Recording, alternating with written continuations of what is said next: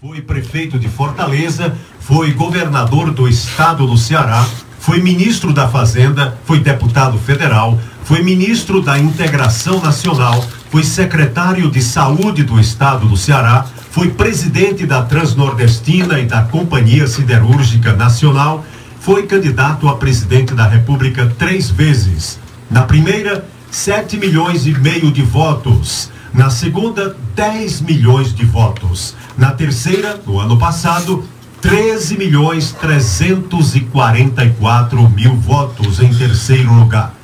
Pesquisas do IBOP, Datafolha, Paraná Pesquisas, MDA e outros institutos em simulações de segundo turno no ano passado, entre Ciro e Bolsonaro, davam que somente Ciro ganharia a eleição com facilidade de Bolsonaro no segundo turno se os dois fossem disputar o segundo turno da eleição brasileira. Ciro Gomes, depois disso, se tornou cada vez mais ativo. É hoje um dos políticos, um dos intelectuais brasileiros que mais proferem palestras e concedem entrevistas às grandes emissoras do país. E como é uma pessoa simples, que não tem nenhum tipo de soberba, Ciro tanto vai das maiores emissoras dos grandes centros do país, como as emissoras interioranas, sempre com a sua inteligência, sempre com a sua contundente opinião sobre assuntos os mais diversos, dos quais ele é um emérito conhecedor na política, na nação brasileira. Boa tarde, bem-vindo, ministro Ciro Gomes. Muito boa tarde, meu caro amigo João Hilário. Você sim, um dos homens mais qualificados do estado do Ceará, isso eu afirmo porque conheço desde longa data. Você acaba assumindo essa vocação de comunicador, sempre né, defendendo o lado eh, da verdade do povo brasileiro. Mas você é um administrador público de mão cheia, a Barbária inteira sabe do extraordinário prefeito que foi. Enfim, e eu tenho uma alegria muito grande de poder falar ao povo do Cariri, que eu sei que você tem a credibilidade, a audiência e eu falo não só a Juazeiro, essa cidade extraordinária do Ceará, mas ao Crato, a Barbalha, a Milagres, a Santana do Cariri, enfim, a toda, toda a região onde chega o sinal da potente Rádio Progresso. Juazeiro que lhe deu uma boa maioria nas eleições de 2018. Voltando aqui à terra do meu padrinho Padre Cícero, é sempre ocasião de agradecer. Não é? Eu, se morrer muito velho, João, e falo isso você olhando no meu olho, se eu morrer muito velho e ainda morrer trabalhando por esse povo querido, ainda morro devendo. É, eu me lembro de uma, de uma passagem entre nós, é, que foi no dia 24 de março de 1994, por ocasião do Sesc Centenário do Padre Cícero. Sentamos juntos na missa, Isso. me lembro uhum. muito bem uhum. disso. Murilo. É, sim, foi uma festa linda aqui em Juazeiro do Norte. E o governador Ciro estava aqui também nessa festa. E três dias depois, o governador Ciro estava dando uma entrevista do, no, no, dia 27, um domingo, estava dando uma entrevista à TV Jangadeira e à TV Ceará naquele, naquela época.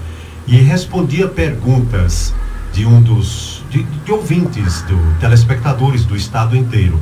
Então alguém fez uma pergunta usando o meu nome. A pergunta não era gravada no ar, não era falada no ar, mas a secretária ouvia eh, e, gravar, e escrevia a pergunta.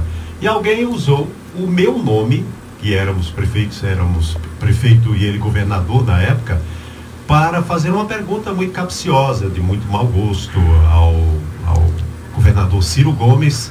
E o governador Ciro Gomes, na lata, disse: Olha, eu não vou ficar em cima do muro, eu vou responder, mas tenho absoluta certeza de que essa pergunta não, fei, não foi feita pelo prefeito de Barbalha, João Hilário. Estivemos juntos há poucos dias, conversamos bastante.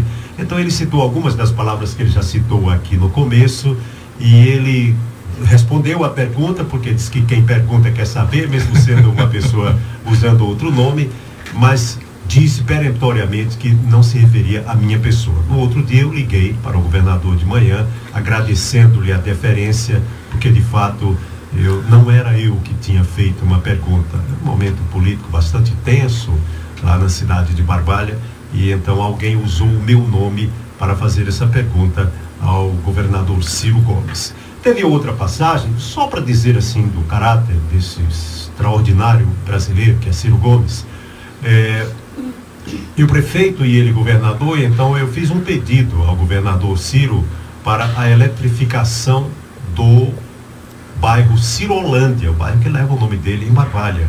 E ele respondeu, eu me lembro que foi no, no evento no Hotel Esplanada, lá em Fortaleza, e ele respondeu que sim. Perguntou se já havia o orçamento, a gente já tinha o orçamento, já estava na Coelce na época, e ele disse: pode dizer ao povo de Barbalha que eu faço a eletrificação do bairro Cirolândia, João.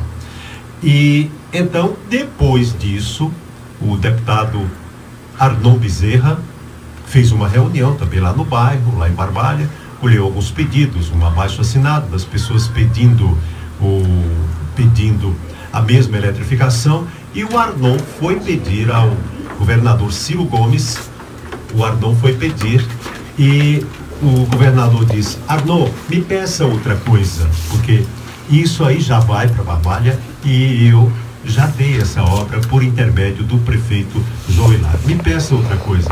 Seria muito fácil o Ciro dizer, vou fazer, Arnon, pode dizer ao povo lá que eu vou fazer. Mas o que o governador disse foi isso. Então, o próprio Arnon me contou isso e disse que com a admiração de saber que o Ciro é de fato uma, uma pessoa extraordinária, assim, que não tem perigo nunca de usar de dois pesos e duas medidas.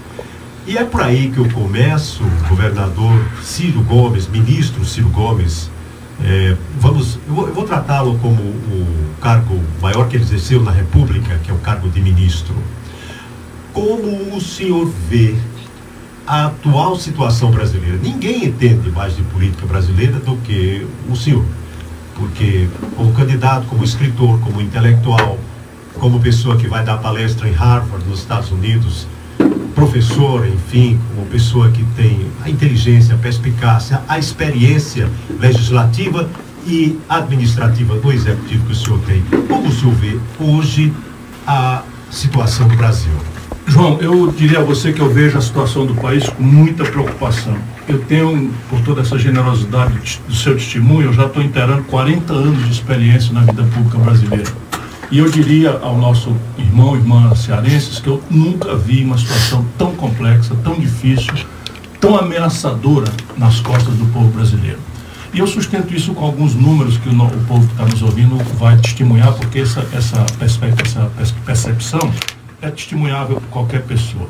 De fora para dentro do Brasil, vem uma crise grave da, da, da, desconfiança do povo na política, como linguagem da democracia. Então você tem a Inglaterra, a democracia mais antiga do mundo, fechou o parlamento com base na lei dos anos 1600. Os Estados Unidos, como presidente da República, que toma os pés pelas mãos num processo de impeachment, a segunda maior democracia do mundo. E a nossa vizinhança toda pegando fogo, né? Venezuela, Bolívia, Equador, Chile, eh, Argentina e o Brasil. Né? Toda a nossa vizinhança pegando fogo e isso traz para nós isso, porque a crise da democracia, a crise da confiança do povo na política, na linguagem da política, nos agentes da política, já é o primeiro componente dessa crise muito grave, porque a solução para os outros problemas não, não tem como fora da política. Então essa é uma pedaço da crise que vem de fora para dentro. A segunda crise é um pouco mais técnica, mas é a Constituição de 88 revogada. Na prática, a Constituição de 88, que reinaugura entre nós a democracia que foi operada por dois grandes partidos, com base em São Paulo, o PSDB e o PT, prometeu um estado de bem-estar, né, prometeu uma espécie de social-democracia, né, que se anuncia o direito a um salário mínimo capaz de pagar todas as necessidades do povo, inclusive lazer, e não entrega.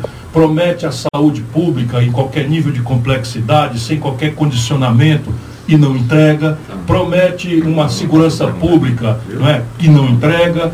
Enfim, e a associação da população é de que esta promessa micou.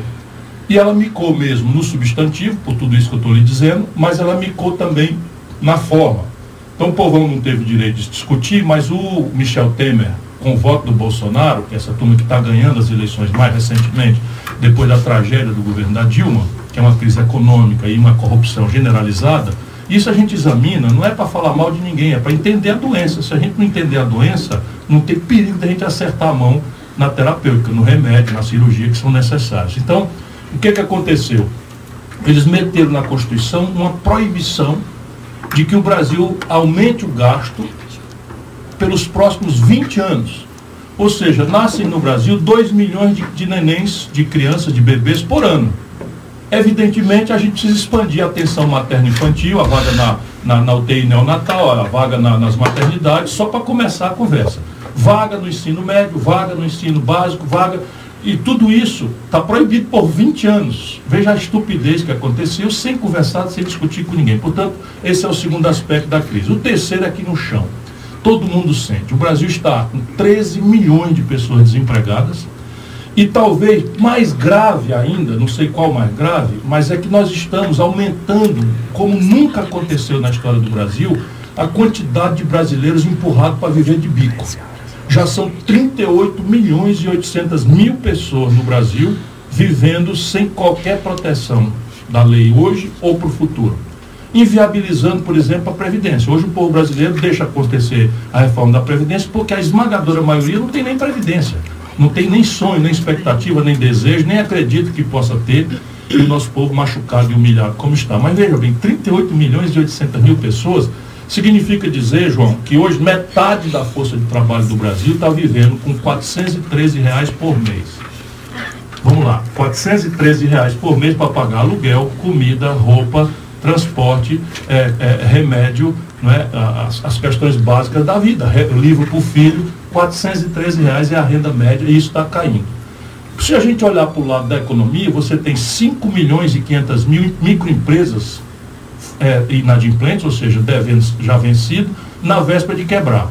Isso significa que hoje tem 63 milhões, olha aqui o número, 63 milhões e 700 mil irmãos e irmãs nossos humilhados com o nome sujo no SPC. Nunca houve nada parecido.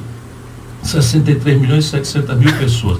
13 mil indústrias fecharam. A gente, onde a gente anda o povo pedindo para a gente trazer uma indústria e na hora que a gente precisa desesperadamente aumentar, 13 mil indústrias fecharam no Brasil nos últimos três anos, 220 mil pontos de comércio fechados no Brasil. Aí você vai para a barbárie, 57 mil homicídios, você acabou de anunciar aí alguns, né, na, como manchete do seu programa, felizmente está caindo, mas caindo de 65 para 57 mil homicídios e 66 mil mulheres foram estupradas oficialmente no Brasil. Então, são números muito pesados que pesam nas costas do povo brasileiro. E diante disso, o povo olha para a política, vai olhar para onde mais? Onde é que vai vir uma solução, um debate, uma solução? E o que é que encontra na política? Ódio, paixão, né, violência, né, uma falta absoluta de respeito à população, uma crônica de privilégio, uma crônica de mentira uma ladoeira desenfreada por aí afora, premiada com a impunidade, os tribunais decidem por um lado, sem que a lei mude, daqui a pouco decide por outro lado. Olhe, não, não, não tem crise igual é na nossa preocupação. Estamos vivendo uma instabilidade. Agora, eu quero só dizer que tem jeito. Ah, sim. E aí onde eu pergunto, são os três níveis, o nível, o, o, nível concreto, que é o município, tem os estados, divisão da, da federação, e tem o governo uhum. federal. É, há possibilidade de uma transformação. Pronto, Qual tá, o maior transformador João, dos três? É porque o maior transformador é o federal. É o federal, é. porque ele é que tá, mexe tá. com o sistema de saúde, ele é que mexe com o sistema de segurança, ele é que mexe com o sistema previdenciário e ele é que mexe com as ferramentas da economia. Né? A taxa de câmbio, a taxa de juros, a condição do dinheiro, a condição do crédito, tudo isso é o governo federal que às vezes a gente não vê. Claro que aqui embaixo você também tem a condição de melhorar a atenção de saúde, a atenção de segurança, pontualmente. Mas hoje os municípios estão tudo de língua de fora. Você veja, por exemplo, o Fundeb está simplesmente para acabar. Se a gente não fizer uma grande pressão para renovar o Fundeb, a proposta que eles fizeram agora, dessa reforma que o Guedes falou, que é a segunda crise, que é essa da Constituição revogada. Eles simplesmente acabam com o Fundeb. Acabando com o Fundeb, 70% dos municípios do Ceará quebram. Olha o que, que eu estou falando aqui. 70%. E quebra onde? Na matrícula da juventude, dos jovens, das crianças. Onde é que pode pensar uma coisa dessa? É evidente que nós não vamos aceitar isso, mas é a guerra. É, e o Ceará, pelos números.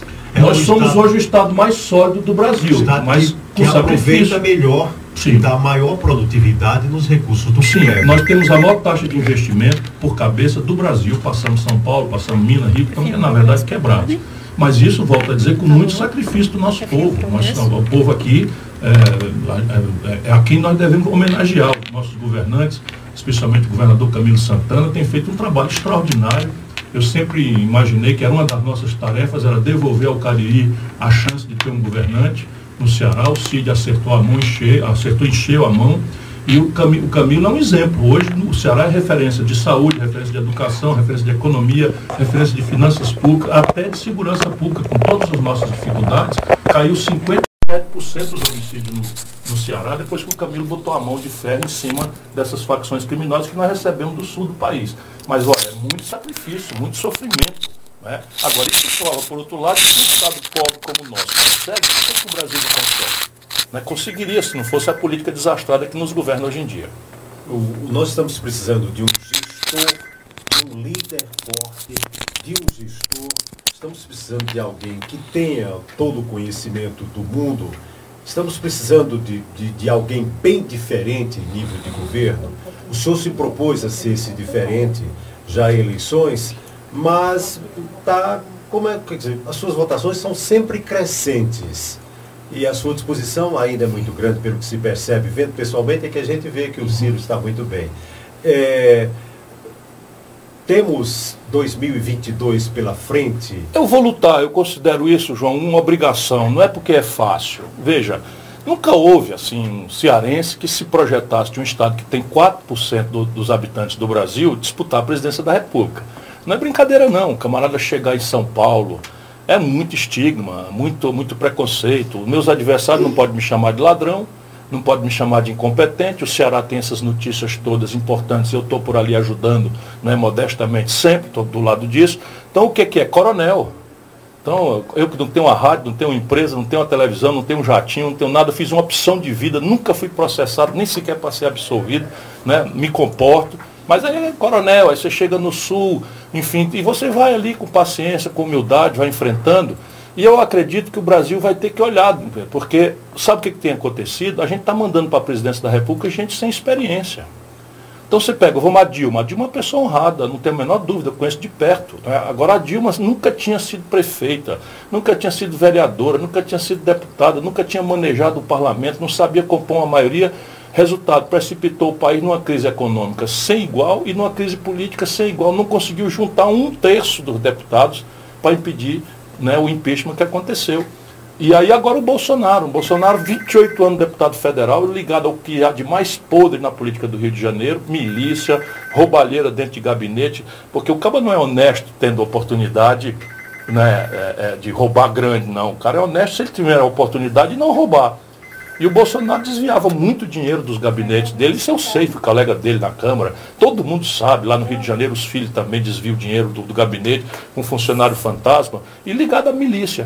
E aí nós, por raiva do PT, por Zanga justa, não quero nem dizer que não tem muita razão, não, mandamos um estagiário para a presidência da República. Aí o cabo parece um macaco numa casa de louça. Está aí o Brasil, mais de 25 bilhões de dólares fugiram do Brasil de investidor estrangeiro enquanto fica o Paulo Guedes fazendo essa amargura toda, dizendo que vai vir capital de fora para cá. O último leilão do pré-sal Saiu exemplo. Foi, foi decepcionante para as pretensões do governo. O, na sua opinião, ministro Ciro, foi bom ou isso foi bom ou foi ruim para o Foi Brasil? muito bom para o Brasil porque eles estavam entregando uma riqueza que é uma e não tem outra. Vamos conversar aqui. Hoje, o Brasil tem uma riqueza descoberta, ponderada, mapeada, cubada, que equivale a 20 trilhões de reais, com T de tapioca. Dinheiro que gente besta como nós não sabe se quer contar. Né? 20 trilhões de reais. Eles estão lá embaixo do mar, mas isso daí foi desenvolvida a tecnologia com dinheiro do povo brasileiro. Não foi com dinheiro estrangeiro, nem dinheiro particular, não, foi dinheiro do povo brasileiro. Dinheiro que foi sacrificado na educação, na segurança, na saúde, foi investido nisso para descobrir uma riqueza e 20 trilhões de reais, a gente precisa decidir o que é que nós vamos fazer. Torrar ele tudinho agora, ou ir tirando devagarzinho e financiando o avanço do Brasil, a melhoria que nós precisamos para a segurança, para a educação, para a saúde, etc. O que, é que eles estão querendo fazer? Tirar tudinho agora entregando para o estrangeiro. Quando você tira tudo de uma vez, é como se você tivesse uma casa e você gasta mais do que ganha, e em vez de arrumar a casa, você começa a vender a cama, e gasta. Depois vende o fogão e gasta. Depois vende a geladeira e gasta. Então é claro que quando você vende a geladeira aparece um dinheirinho. Você então tem aquela ilusão que, que passou melhor aquele mês. Mas no fim, do, no fim do, do, da, dessa conversa você vai ficar sem geladeira, sem cama, sem fogão e no fim sem a casa e sem a sua, e sem a sua riqueza e devendo mais do que pode. Então, eu sou contra entregar para os estrangeiros e acho que o petróleo não pertence a nós que já estamos com 60 anos ou puxadinho como 62 como eu estou. Acho que isso pertence às crianças que não entendem o que está acontecendo hoje, mas que têm direito de que a gente construa um futuro diferente para elas. Bom, existe um certo consenso entre uma gama de economistas, a gente que escuta sempre as emissoras do país, até mesmo comentaristas políticos do país, que sempre falam que no Brasil necessárias as reformas. Desde que eu fui prefeito, quase 40 anos atrás, a primeira vez que eu ouço falar em reformas. Estamos precisando dessas reformas, tais e quais estão sendo feitas no Congresso Nacional, ou estamos precisando de um reformador à frente de todo o processo? Nós precisamos fazer uma, um punhado de mudanças, podemos chamar de reformas nas instituições brasileiras, porque aqueles números mostram que as coisas estão erradas. Portanto, a gente precisa consertar as coisas e arrumar a casa. Agora, existe reforma e reforma.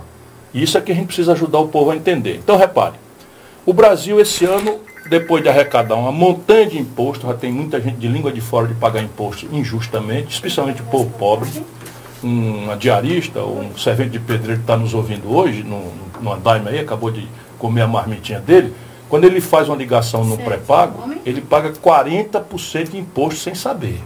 Então você tem um esfolado de imposto nos empresários, nos comerciantes, nos industriais, e termina o ano, depois de tudo que o governo mal e porcamente gasta, ainda falta 130 bilhões de reais. Portanto, o governo diz que não tem dinheiro para nada. Tem 24 mil obras paradas. Por exemplo, o Cinturão das Águas aqui é uma dessas obras importantes que vai acabar com a história de seca para o resto da vida, para muita gente do Ceará, e está no ponto de ficar pronto e parado. Então são 24 mil. A Transnordestina, que tem uma importância extraordinária para dinamizar a economia do, do miolão do Nordeste, especialmente aqui do interior do Ceará, do Cariri, também parada. Quer dizer, retomar agora, ali no trecho de Lavra da Mangabeira, um pedacinho de tanta briga que a gente está fazendo.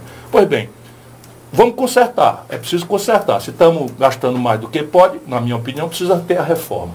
Agora vamos lá, como é que eu faço? Eu esfolo o mais pobre ou eu cutuco de cima o mais rico? Essa é a opção. Ninguém pode servir a dois senhores. Não é? O que é que faz o governo Bolsonaro? Esfola o pobre. Você imagina, João, se eu tivesse dificuldade para explicar, agora esses camaradas meteram um imposto, uma contribuição de 7,5% sobre o salário do, do seguro-desemprego. Ou seja, o fundo do poço, que é o cidadão desempregado, vai para a Previdência, pega o seguro-desemprego, o governo meteu 7,5% de imposto em cima dele. E só o, grande empresário brasileiro, não estou falando de microempresário, médio empresário, industrial, não estou falando de banco. Não paga imposto sobre lucros e dividendos empresariais. Só no Brasil e na Estônia. Então, com esse pequeno imposto, que eu já cobrei quando fui ministro do Itamar, a gente arrecada 70 bi e acaba a brincadeira pela metade do déficit.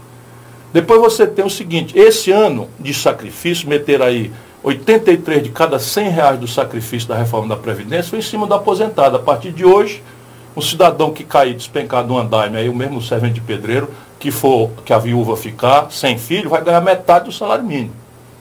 Se isso é justo, eu, pelo menos, não considero justo. Pois bem, dispensamos dos grandes 350 bilhões de reais de clientelismo. Vou dar aqui um exemplo, e sou eu o responsável, não é João Hilário nem a Rádio Progresso. Eu, Ciro Gomes, sou o responsável.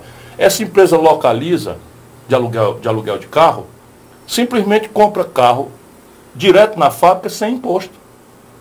Aí pega o carro que vale 44, compra por 31, porque não tem imposto, pega e entrega para um cabo do Uber rodar seis meses, contabiliza os 31, bota 28, como se o carro em seis meses tivesse desvalorizado e vende por 40. De maneira que 60% do faturamento da Localiza não é aluguel de carro, é venda de carro sem imposto. Qual é a explicação de você não cobrar imposto da empresa de locação de veículo? É, aparentemente não é uma coisa ilegal, porque. Não, é dado pelo governo. Não estou é. dizendo que é ilegal, não. É. Ilegal é essa negação, estou falando de renúncia é, fiscal. Renúncia, pois se a gente cortar só 20%, vamos lá, deixa 80% dessa esculhambação, deixa 80%. Vamos cortar só 20%. 20% de 350 bi dá mais 70. É. 70 com aqueles outros 70 dá 140, cadê o buraco da conta? Percebe? Então o, o, cidadão do Ceará sabe aqui. E a gente não pode servir a dois senhores. Se tem uma hora de sacrifício, é preciso arrumar a casa. E para arrumar a casa, a gente pode ou ofender a classe média e o povo mais pobre, que é o que o governo escolheu fazer, ou cutucar os de cima, que é 1%. 1% dos brasileiros que não pagam imposto de nada. O Banco Itaú, eu gosto de dar o nome para negar poder entrar na internet e ver se eu estou mentindo. O Banco Itaú distribuiu recentemente 9 bilhões de reais com B de bola para quatro famílias, não pagou um centavo de imposto. Qualquer cidadão que está nos ouvindo aí, se tiver uma carteira assinada, morre logo com 15% se ganhar acima de R$ 2.050 na fonte do salário. É, o Brasil. A classe média paga 27,5%. Aí o camarada, quatro famílias, recebe 9 bilhões de lucro e dividendo do Itaú e não paga nada. O Brasil é um país que tem uma característica bem diferente, porque os homens mais ricos do país ou são banqueiros ou são cervejeiros. Né? Isso. Né? E banqueiro e... também. Banqueiro, é, porque é o Jorge Paulo Lema. Não, sabe o que está acontecendo no Brasil? Cinco pessoas, dedo de uma mão, tem hoje a fortuna equivalente ao que possuem 100 milhões de brasileiros mais pobres. Nossa. Aí eu brigo, ah, porque o bicho é bocão, é quente e tal. Dá para se aceitar aqueles números que eu estou falando, a humilhação de um povo desempregado, vivendo pão que o diabo amassou, e a notícia da violência, da roubalheira, não sei o que e tal, e, essa, e, esse, e esses barões sem pagar imposto. Continua sendo terrível a pirâmide, e hoje temos a informação de IBGE, tudo, de que a pobreza absoluta aumentou. Já passa de 14 milhões de brasileiros que hoje não tem sequer o de comer. É verdade. Bom, choveu mensagens já aqui, ministro. E as mensagens, a Lígia Ferreira deixa um abraço. Para obrigado, Lígia. Diz que é sua fã de carteirinha, já trabalhou em sua campanha. Ah, muito obrigado a você. José Edson também, o Eduardo Bota, é o homem Ciro, o homem simples e que está ao lado do povo. O Wilton, é, também é, o projeto para baixar salários de deputados e senadores. O Damião, do Gás, do Crato, deixa um abraço. O Antônio Josmar, gosta de ouvir o Ciro. Ele sabe dosar é, o juridiquês, o economês, o cearenseis. Nossa, que bacana. Eu sou daqui né? é, e tenho muito orgulho disso. Paulo Elivelton parabeniza o Ciro por tentar acabar com essa polarização que vivemos. O que não é uma coisa boa de fato. O Enoque diz que agora temos uma última opção em gestor em nível nacional. Admiro muito o empenho dele. Você mesmo é testemunho disso. Ah, é verdade sim, uhum. O Arlindo Alves, um abraço para o Ciro. E, e a pergunta se o Ivo poderá ser um dia governador, poderá ser governador do estado. Ela vai entrar na fila. Vai entrar na fila. O... Tem que mostrar que é um grande prefeito antes. Leite do táxi, o Leite, o taxista, muito conhecido aqui em Juazeiro. É, o, seguro, o fim do seguro DPVAT não, tá aí uma pergunta. Embora, o, o DPVAT. O DPVAT é um seguro que o caba paga 40 reais por ano no emplacamento. Vamos dizer assim, é bom? Claro que não é. Todo imposto, o nome é imposto porque não é, não é doação, é imposto. Então não é bom. Mas 40 reais por ano, por veículo, juntando, bota 3 bilhões com B de bola no SUS. E aí, e também essa gigantesca epidemia não é, de acidente, de moto especialmente, tudo isso é acudido pelo seguro DPVAT. Vai lá o Bolsonaro e extingue para quê? Extingue porque o tal do, o tal do Bivar, que é o presidente do partido dele, vive de ganhar dinheiro com isso, com o DPVAT. Então ele vai lá e usa a autoridade do governo para extinguir o DPVAT, para ofender o adversário. Isso é desvio de finalidade e assim, os 40 reais pode até ser importante para um cidadão taxista, por exemplo, né, que vive onerado, concorrendo aí com o Uber, que não paga imposto nenhum. Eu entendo com o meu coração. Agora, a soma dos 40 reais são 3 bilhões de reais por ano no SUS. E a cidadã que está nos ouvindo, a mãe de família, que está sendo, é, às vezes, maltratada na rede de saúde, acha que falta, que está sobrando dinheiro, que a gente pode tirar dinheiro da saúde? Eu, francamente, sei que não. Ah, então respondeu ao nosso querido Leite do Táxi. O Emerson Andrade, se podemos, eh, perdemos uma grande oportunidade de pacificar o país em torno de um presidente competente e com uma capacidade de gestão, eh, mas que 2022 é bem ali. E Emerson, aduzindo a sua colocação, eu fui prefeito, adversário do Ciro quando o Ciro foi governador. E você pode ter certeza absoluta disso. Foi um estadista, o Ciro sempre me recebeu muito bem e sempre atendeu Barbalha. Eu sempre fui procurá-lo para o funcionamento da usina, para tudo, para pedido de obra e tudo, e o Ciro sempre atendeu, sem olhar. João, adversário, João, é na véspera da eleição. Acabou a eleição, você é o prefeito, é o governador, assim como você administrou Barbalha. Acabou a eleição, a tarefa do, do eleito é unir todo mundo e pegar serviço junto, porque o serviço é pesado. Se a gente não pegar junto, é difícil. Né? Portanto, isso não é, você é muito generoso comigo, mas isso é a obrigação de qualquer um. E aí eu vejo o que está acontecendo hoje no Brasil. Nosso presidente todo dia pisa no pé de alguém. Todo dia cria um caso. E é o caso agora, todo dia de graça, de graça, meteu uma cutucada no vice dele.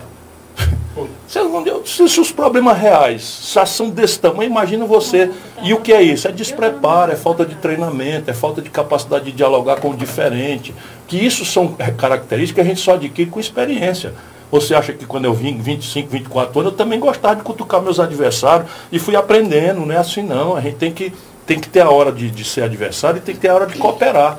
E agora o Brasil precisa desesperadamente suspender essa briga violenta, odienta, porque se, se você reparar bem, o petista fanático, ele é igual o bolsominion fanático, é com sinal trocado. Não interessa a realidade. O Lula pode cometer o erro que quiser, pode andar pelado, bater na mãe, falar mal do Padre Cícero e eles dão um jeito de defender. E desse jeito está o cabo do Bolsonaro fanático. A situação do país pode estar do jeito que está e está tudo certo. E o Bolsonaro faz a maior loucura e o cabo explica. Desse jeito essa nação não vai aguentar. Estou avisando a você porque eu sei o que eu estou dizendo. Ministro Ciro, nós estamos aqui com a presença do diretor-presidente da Rádio Progresso, o empresário Antônio Benedito, que veio Velho amigo, querido, grande empreendedor cearense. O doutor Bernardo Brito, um jovem médico, que é muito cabeça, uma cabeça maravilhosa aqui da nossa região do Cariri, ele é do Crato, ele diz, Ciro, um eventual governo seu representaria o destravamento das grandes obras estruturantes do Nordeste a espaço fiscal? O espaço fiscal existe completo. Isso é o que, infelizmente, quem não tem experiência e, e, e não, não compreende. Então, obra, para retomar a obra no Brasil, estava escrito no meu programa de governo. A meta aqui era gerar um milhão de empregos nos dez primeiros meses. E eu sabia por quê? Porque a característica da obra parada, transnordestina, cinturão das águas, só para dar um exemplo, a transposição do São Francisco, falta 3%, falta nada, um tiquinho de coisa nenhuma para resolver, várias duplicações de rodovia, etc, etc. Qual é a característica dela? Já tem projeto, já tem orçamento, já tem licenciamento ambiental, já tem licitação feita. Às vezes tem um pepinozinho aqui no Tribunal de Contas, uma força-tarefa resolve isso ligeiro demais se o presidente da República prestar atenção no assunto. E essas são obras modulares, ou seja, você se tiver um, gasta um, se tiver dez, gasta dez, se tiver cem, gasta cem. E eu vou dizer um negócio aqui que todo mundo que vai me ouvir pensar que eu estou correndo doido agora. Sabe quanto tem no Caixa da União hoje, do Tesouro, a conta única do Tesouro? 1 trilhão e 200 bilhões de reais guardados.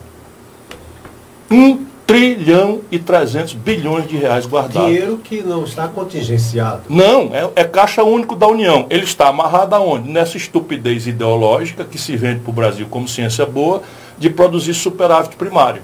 Sendo que você não pode usar a maior parte desses dinheiros para abater dívida. Parte até pode.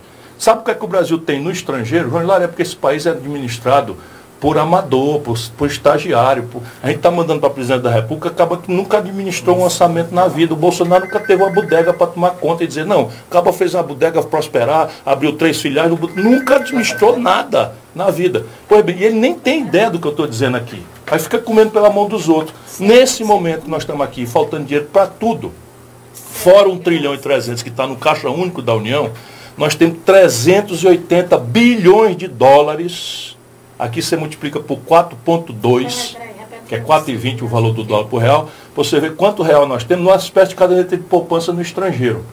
Com a seguinte negociata, feita, infelizmente, no período do PT. Que aí se zangam comigo. A rua a gente fala a verdade ou não vamos achar o caminho para resolver o problema. Então o que é que aconteceu? Como é que o Brasil não tem dinheiro para nada e tem 386 bilhões de dólares de reserva cambial? Nós fomos no mercado, tomamos dinheiro emprestado do agiota no Brasil a 14% de juros ao ano, compramos o dólar e botamos esse dólar aplicado a zero lá fora. Esse é o melhor negócio do, do bando de doido. E aí, meu irmão, tudo em paz? Doutor Carlos Macedo. Doutor Carlos Macedo. Homem do Juazeiro, da Aurora e de toda a região. É, Luiz, é. Luiz, tudo bem, irmão? Filho? Enfim, se a gente pegar, isso a gente precisa ter, porque ninguém pode torrar tudo isso, mas se você tiver um ano e meio de importação guardado, dá 200 bilhões de dólares, sobra 186. Com esses 186, 100 a gente pagava uma parte da dívida e o juro ia cair consistentemente. Ah, eu tendo chance de governar esse país. As coisas iam mudar, mas ia mudar muito no primeiro ano logo. Não é milagre, não. O seu governo do estado do Ceará foi considerado, já naquela época, no, no início dos anos 90, foi considerado o governo que tinha uma situação fiscal excelente em tempos ainda mais difíceis. Sim, né? muito mais difíceis. O Ceará, na minha época, era o estado que tinha a maior sobra de dinheiro entre todos os estados do Brasil para investimento. Mas eu, em vez de gastar por conta, o que é que eu fiz? Só agora posso prestar conta disso. Na época, eu escondido né, do mercado, peguei o banco, o BEC, que era do Estado na época, fui ao mercado e paguei 100% da dívida de título que o Ceará tinha no mercado, que ia vencer dali 20 anos. Para quê? Para proteger o meu Estado. Olha aí, até hoje o Estado do Ceará é um Estado equilibrado. Por quê? Porque toda a dívida que o Estado tinha na época, que ia vencer dali 15, 20 anos, Teve um governador adoidado lá atrás que foi no mercado e comprou. Por que, que eu fiz em segredo? Porque os cabas estavam vendendo os papéis do Ceará com 34% de deságio. Ou seja, o Ceará tinha um papagaio que era 100 reais e eles estavam vendendo para pegar o dinheiro na, na, à vista, estavam vendendo por 76 reais. Ao invés de eu deixar isso, eu fui no mercado e comprei o bichão tudo por 76 reais, o que valia 100, e, e protegi o Estado de toda a dívida. Sabe quem já fez isso na história do Brasil? Ninguém. E eu fiz por quê? Por amor ao povo do Ceará, por amor ao meu estado. Nem eu podia nem sequer me gabar. E eu me lembro da época que recebeu até prêmios internacionais. Combate à mortalidade infantil. Porque se você quer fazer as coisas para o povo, tem que dizer de onde é que vem o dinheiro. Essa é a grande questão. Né? Se você não disser de onde vem o dinheiro, agora qual é o nosso problema? Eu estou dizendo aqui que a gente pode cobrar imposto sobre lucros e dividendos das grandes corporações, estou dizendo que a gente pode cortar 20% dessas mamatas que tem de isenção fiscal, onde é que eu acho 140 bilhões de reais em 12 meses. Eles ficam sabendo que se eu for presidente eu vou para cima deles, são muito poderosos. E o povo que vai ganhar isso em saúde, em educação e segurança, às vezes não fica sabendo. É. Bom, uma chuva de participações aqui dos nossos ouvintes. A Lacoque, deixa um abraço do bairro. A Lacoque Bezerra não. Não, a Lacoque Bezerra já não é mais verdade. Não é, mais é, não é mais. Nossa, não, é, não está mais conosco. Não está nesse plano. É. é a Primeira mulher cearense a chegar ao Senado. Senado Federal, uhum. sim. Bom, a, a Lacoque do bairro Salesianos deixa um abraço para o Ciro. Obrigado. E se ele fosse presidente, não estaríamos em uma labareda de fogo. Uhum o Caio Gerson de Assaretes, que é fã do Ciro e tem o seu livro Um Desafio Chamado Brasil. Construí a barragem lá, que é uma das barragens mais lindas que eu construí no Ceará, e deu o nome do Patativa para ela. É Ainda quero ver ela sangrando, e... porque ela sangra por cima da, da, da, da, parede, assim. E diz que. Aliás, foi ele, Debrinha, que mandou uma foto foi. do Ciro com, a, com o Patativa na é, época. Né? Meu velho amigo. Patativa né? fez poesia agradecendo o Ciro. Meu velho amigo, meu velho amigo, queridíssimo. E Caio Gerson disse que gostaria que o Ciro visitasse a Saré. É, eu estou devendo, estou com saudade. O Edinaldo da Gráfica parabeniza o Ciro e diz que poucas pessoas sabem é, dar entrevista como o Ciro. Aí a foto do Ciro é. com Patativa. Os nossos ouvintes são muito generosos. Sem dúvida, sem dúvida. Estou me emocionando aqui. É, é um assunto que chama Canoas. O Cícero Setúbal também está participando aqui. O José Marcondes de Missão Velhos. Olha aí o homem que não tem papas na língua e o Ceará se orgulha dos Ferreira Gomes. É, como vê esse, esse, esse termo? Os gosto Ferreira, não. Os Ferreira Gomes. Não gosto não. Porque, veja, o Camilo Santana não é Ferreira Gomes. O Roberto Cláudio, prefeito de Fortaleza, não é Ferreira Gomes. O Sarto Nogueira, presidente da Assembleia, não é Ferreira Gomes. Quando, gente, quando, as pessoas reduzem isso, na verdade elas querem desconhecer que aqui tem uma obra que é coesão política do nosso povo. Né? Você, o, o Camilo Santana, todo mundo que é de Barbalha sabia do valor dele, mas o Ceará não conhecia. Então nós vimos o Camilo Santana e queríamos muito dar uma oportunidade ao Cariri de ter novamente um governo porque o Cariri foi muito discriminado ao longo de muitos governos. No, no, e todas as obras do CID, todos os programas começavam por aqui. Eu também fiz o saneamento básico. Ainda ontem cheguei de madrugada no aeroporto, me lembro que fui eu que homologuei o aeroporto para a operação noturna e feita a iluminação. Passei aqui no, no, no, ginásio coberto também, eu ajudei a fazer. O deputado federal, o Centro de Apoio Romero, foi a minha emenda eu botei para lá, até o povo do Crato que votou em mim aborreceu-se, mas eu queria. Então tem centro de convenções, tem porque nós achamos que a força do Ceará é a unidade do nosso povo. E como é que a gente faz? Aquilo mesmo que a gente, tá, a gente procura identificar as melhores cabeças, os melhores talentos, aqueles que são mais treinados, que mostraram vocação, e não interessa se é Ferreira Gomes ou não é Ferreira Gomes. E isso é o que a gente precisa proteger, porque cada um de nós passa. Né? Cada um de nós vai se embora já já. Né? E, e a gente precisa ter um projeto. E é o que estamos executando no Ceará. Hoje o Ceará é o estado mais preparado de todo o semiárido do Nordeste para a seca. Hoje o estado do Ceará tem a melhor rede pública de saúde. Quer dizer que está maravilhosa? Não, mas tem uma melhor rede pública de saúde. Esse hospital regional aqui, que o CID fez, ele faz neurocirurgia sofisticada, que você faz igualzinho em qualquer lugar do mundo, nos Estados Unidos, na Europa, na França, porque nosso, nossa vocação é essa, fazer o que tiver de melhor para fazer. A policlínica que faz exame ali perto da Barbalha, né, o, o, enfim, nós estamos trabalhando, executando um projeto né, de educação, a melhor educação do Brasil e é, é um Ceará. projeto que o Cariri respondeu nas urnas. Não, espetacular. A nossa né? gratidão é completa. O Domiciano Duarte, que, é, um abração, grande Domiciano, está aqui também. A Maria Santos gostaria que o Ciro visitasse o Horto, fosse pedir a benção. Ah, pois é, pois é. é. José Marcondes, de Missão Velha, é, Camilo vai fazer um teleférico para o Horto. É, sim, já veio aqui. É, é bom que as pessoas que têm dificuldade de, de, de, de, de deslocamento vão ter uma condição mais é, generosa de subir. José Nascimento, a venda da Embraer. Esse é um dos maiores crimes que a nossa geração pode testemunhar e eu estou brigando muito. Estou nos tribunais, a nossa ação foi recebida, eu mesmo como advogado, eu estou assinando a petição, eu mesmo tô, posso advogar e o ministro Barroso determinou ao presidente da República que fizesse uma explicação. Porque, veja, um dos complexos industriais que tem maior efeito na geração de grandes empregos, com grandes salários, é o setor de alta tecnologia. E o Brasil leva uma pisa em todos os setores de alta tecnologia. Nós não temos nenhum celular brasileiro, nenhum carro nacional brasileiro, nenhum eletroeletrônico brasileiro, nenhum computador brasileiro. Só tem um setor de alta tecnologia onde o Brasil tem, tem lucro é o setor aeroespacial por causa da Embraer. E a Embraer foi construída com dinheiro do povo brasileiro. Ela não foi construída com dinheiro de empresário, muito menos estrangeiro. Ela foi construída com dinheiro que não teve para saúde, foi sacrificado alguém para não ter saúde, alguém que não teve educação, para a gente ter uma estrutura que gera uma engenharia extraordinária. Aí ela agora estava na hora da onça beber água, João. Eu não consigo não, não ficar indignado, porque a Embraer quase fecha. Quase fecha. E aí o governo botou dinheiro, privatizou, arrumou sócio, mas controlou com um negócio que chama ação de ouro, golden share em inglês. Então o governo vendeu, mas ficou com a ação, ou seja, um pedaço dela que chama pedaço de ouro, para dizer por aqui vai, por aqui não vai, por aqui pode, por aqui não pode. Aí matamos um bocado de bilhão de real para desenvolver um projeto de um supercargueiro, que é uma maravilha tecnológica, que o mundo inteiro está admirado como é que um país como o nosso fez aquilo é o projeto que chama KC390. Ficou pronto agora, na hora da gente começar a vender, entregar a Embraer para os americanos. Certo. Nós desenvolvemos uma. Foi muito cedo. Né? Picaretagem, rapaz. Picaretagem. Picaretagem, porque isso aí é um acordo por fora mente, em que o valor por, por cima da mesa é igual ao, valor do Hotel Copacabana Palace do Rio de Janeiro. É. Isso daí tem muito filho da puta, vai me perdoar, porque eu não consigo deixar de dizer diferente, né? Se vendendo lá fora, inclusive general inclusive general. Essa é a vergonha num governo que tem nove ministros generais. Ou a gente fala a coisa como ela tem que ser falada, ou eles vão liquidar essa grande nação. É, bom, está é, aí o Ciro, como disse o José Marcondes, aqui realmente não tem papas na língua. O missionário André parabeniza a entrevista. Estão esquartejando a Petrobras. A Maria Barbalha, parabéns ministro, admiro sua postura como político e homem de caráter. Não tem papas na língua. O Jackson é, é, já, também é, o Ciro já falou sobre privatizações. Maria do Carmo, do Conviver, admira o Ciro. É, o Cícero Leite, o melhor para o Brasil é Ciro.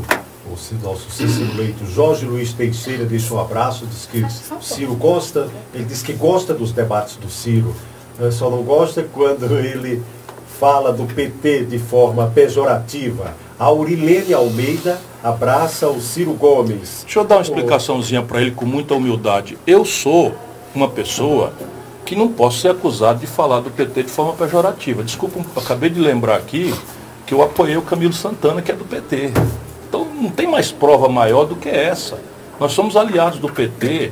Eu apoiei o Rui Costa na Bahia. O problema agora é que se a gente não conversar a conversa como ela tem que ser, nós vamos ser só saco de pancada para o bolsonarismo.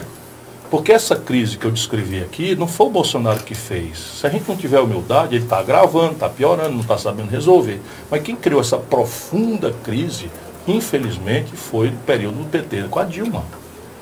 E isso gerou, porque aqui em cima, no Nordeste, a gente tem muita gratidão, como eu tenho. O Lula, para mim, não é uma figura que eu conheço pela televisão. Né? É um velho amigo de 35 anos. O Lula era uma promessa. Eu já era prefeito de Fortaleza, votei nele em 89. Eu votei no Lula né? a vida inteira. Agora, com 74 anos, ameaçado de outra condenação, ficar fazendo o Brasil inteiro de refém, faz 30 anos que o Lula está no processo. Se a gente não olhar isso, sabe para que, que serve? Serve para a gente servar o preconceito lá de baixo, do sul-sudeste. Porque repare, meu irmão, 68% do Rio de Janeiro, que deu todas as vitórias ao PT, votou no Bolsonaro. 68% de São Paulo, que deu todas as vitórias ao Lula e ao PT, foi, votou com Bolsonaro. Minas Gerais, que deu a vitória a Dilma contra o Aécio, votou por 70% no Bolsonaro. Se a gente não tiver se a gente não tiver humildade para entender que essa crise econômica foi produzida pelo petismo, descuidado, que desfez todo o serviço que o Lula fez no começo, porque o Lula expandiu o salário mínimo, expandiu o crédito, mas não expandiu a produção. O resultado hoje eu dei os números, 5 milhões e 500 nas empresas inadimplentes e 63 milhões e 700 mil. Sabe do FIES que o Lula criou, financiamento? Então tem uma dívida de 11 bilhões de reais vencida com 5 milhões de garotos devendo. Garoto com nome no SPC. Ou a gente olha isso, ou nós vamos ficar falando só pelas nossas simpatias, pelas nossas paixões. Pensa que é prazeroso para mim? Pode acreditar que não é. Mas ou a gente conversa conversa como ela tem que ser, ou nós vamos ficar falando só. Ministro Ciro Gomes, né? a Rafaela Dias, que é juazirense, constitucionalista pela Universidade de Coimbra, Opa. advogada e professora universitária, é uma fã inveterada do Ciro e tem convicção de que ele é a melhor opção de governante sério e competente que temos para a presidência da República. Obrigado, professora.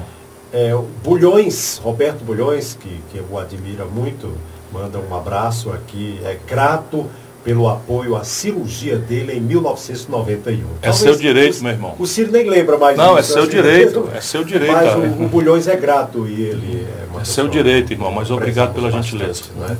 É, foi uma cirurgia difícil na época, foi em São Paulo a cirurgia dele.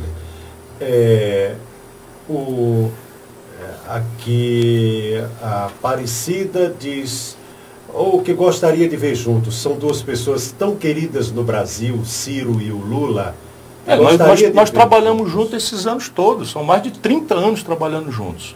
A questão, volta a dizer, vamos raciocinar juntos, sem paixão. Pensando no Brasil, pensando no nosso povo sofrido. O Lula vai ficar nessa pendência de condenação, recurso, anula, tem seis processos. E aí nós vamos fazer o quê? Não se lembra do que aconteceu em 2018? Ele já preso dizendo que era candidato sem poder ser. Aí pega lança de última hora o Haddad. O Haddad perdeu a reeleição em São Paulo, tirou 16% dos votos. E aí eu estava vendo aquilo, o João Hilário lembrou as pesquisas. Não era porque eu era o homem da vez, era porque qualquer petista vai perder as próximas eleições. E não é nem porque é justo ou não justo, é porque a crise econômica, Todo mundo lembra, como no, na época do Lula, 40 milhões de brasileiros começaram a crescer, melhorar de vida, abriram pequenos negócios nas periferias, casa de açaí, loja de, de, de, de, de celular, de consertar reparo de bicicleta, de motocicleta, porque o crédito aumentou, porque o salário não aumentou. De repente vem a Dilma do mesmo PT e desfaz tudo isso. 40 milhões de pessoas ficaram revoltadas. Volto a dizer os números. O Lula ganhou todas as eleições em São Paulo, dessa vez foi 68 a 32. Aqui no Ceará eu ganhei, graças a Deus, e sou sempre muito agradecido ao povo do Ceará. Lá em Fortaleza, onde é o eleitorado mais crítico, o Haddad tirou terceiro lugar. Depois, quando a gente, quando a gente veio o segundo turno, nós apoiamos, ele teve 71%, e na terra dele ele teve 32% contra 68%. Aí eu ando o Brasil todo, aqui no Ceará a gente sabe que né, bem-querer do Lula é muito grande, como é o meu. Agora, se a gente ficar por bem-querer, fazendo de conta que não tem um problema, nós vamos servir só de saco de pancada. Vai começar o mesmo filme de novo. Se a gente fizesse o mesmo filme de novo, o fim dele a gente já conhece. O Bolsonaro se reelege e acaba de liquidar nosso país. Então, por mais carinho que eu tenha, meu irmão, é preciso botar o pé adiante, é preciso andar. O PT, é, o Ciro tem feito críticas à última condução do PT em relação às eleições, e, mas o, o Lula disse que não quer briga com o Ciro. Nem eu com ele, nem eu com ele. Isso não é pessoal. É uma questão assim, qual é a melhor forma de servir ao Brasil? De libertar o Brasil dessa crônica de ódio, de radicalismo, de paixões pouco politizadas e cuidar de ajudar nosso povo a superar os problemas. O senhor crê que os dois juntos hoje, se houver essa possibilidade numa futura eleição em 2022, os dois juntos podem transformar muito mais facilmente o Brasil? Ou o senhor crê que a sua tarefa vai ter que ser assim, fugindo da dicotomia, fugindo Mas da Se eu não sair dessa dicotomia, eu simplesmente vou ajudar o Brasil a acabar de se liquidar. Não estou falando isso com nenhum prazer.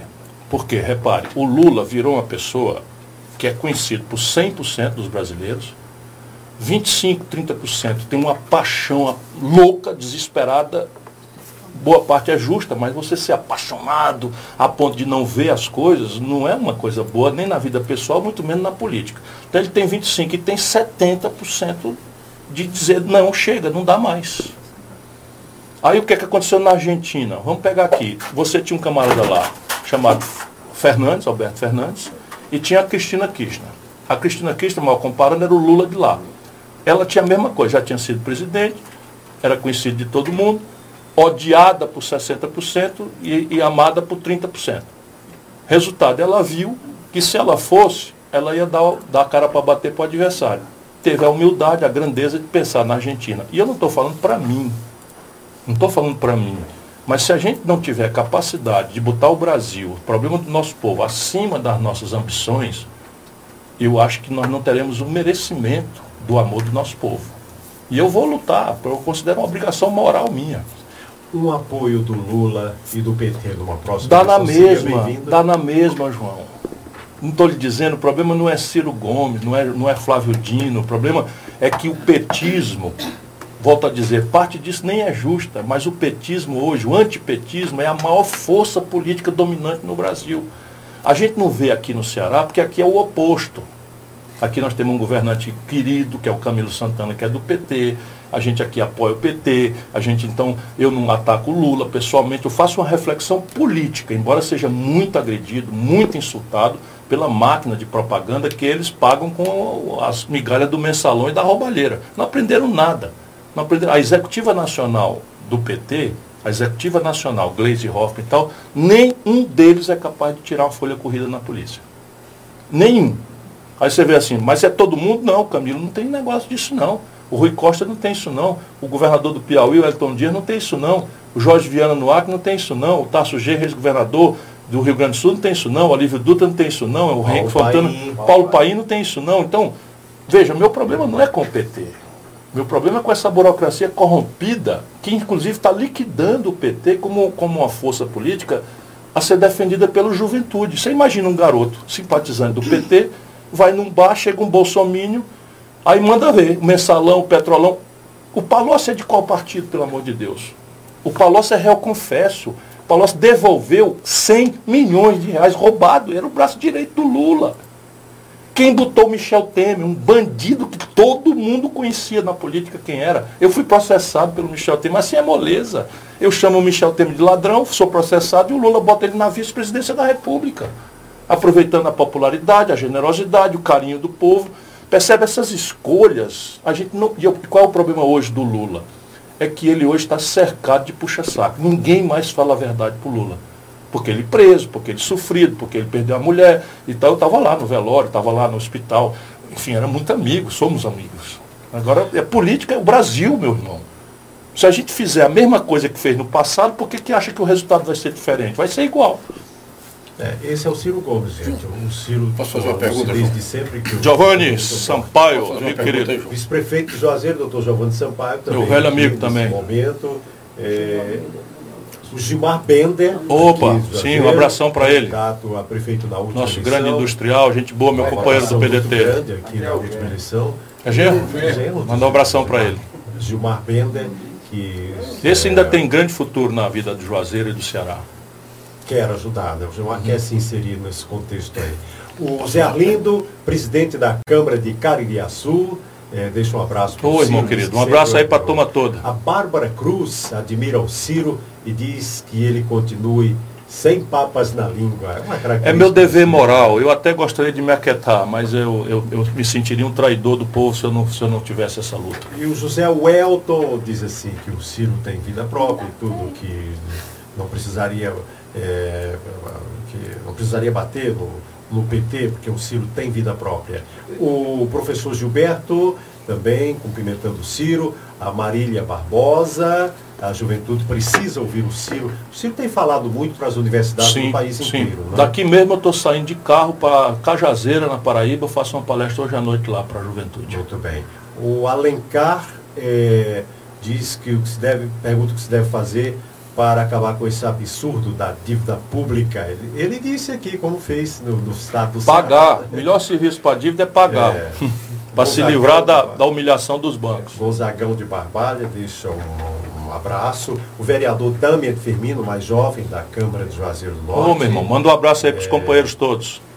Pergunta se o PDT é, terá candidato nas eleições municipais de 2020 aqui em Juazeiro. A nossa diretriz no Brasil inteiro é lançar candidato. Evidentemente que aqui no Ceará nós temos delicadezas porque aqui, como eu disse na pergunta anterior, nós somos uma grande equipe, uma grande coligação, tem mais de 15 partidos ligados, e nós temos que andar aí com muito respeito, muita humildade com esses companheiros todos, né, que são aliados nossos aqui no Ceará e que são corresponsáveis por esse extraordinário momento que o nosso Estado está vivendo sob a liderança do Camilo Santana. Moura, deixa um abraço para o seu conterrâneo. Um abração, irmão. É, deixa eu ver aqui, o doutor Samir precisamos eleger Ciro em 2022. Procura aqui de mensagens, ministro. O Antônio Olímpico, microempre... Antônio Olímpio, microempresário, agradece o que Ciro fez para os microempresários.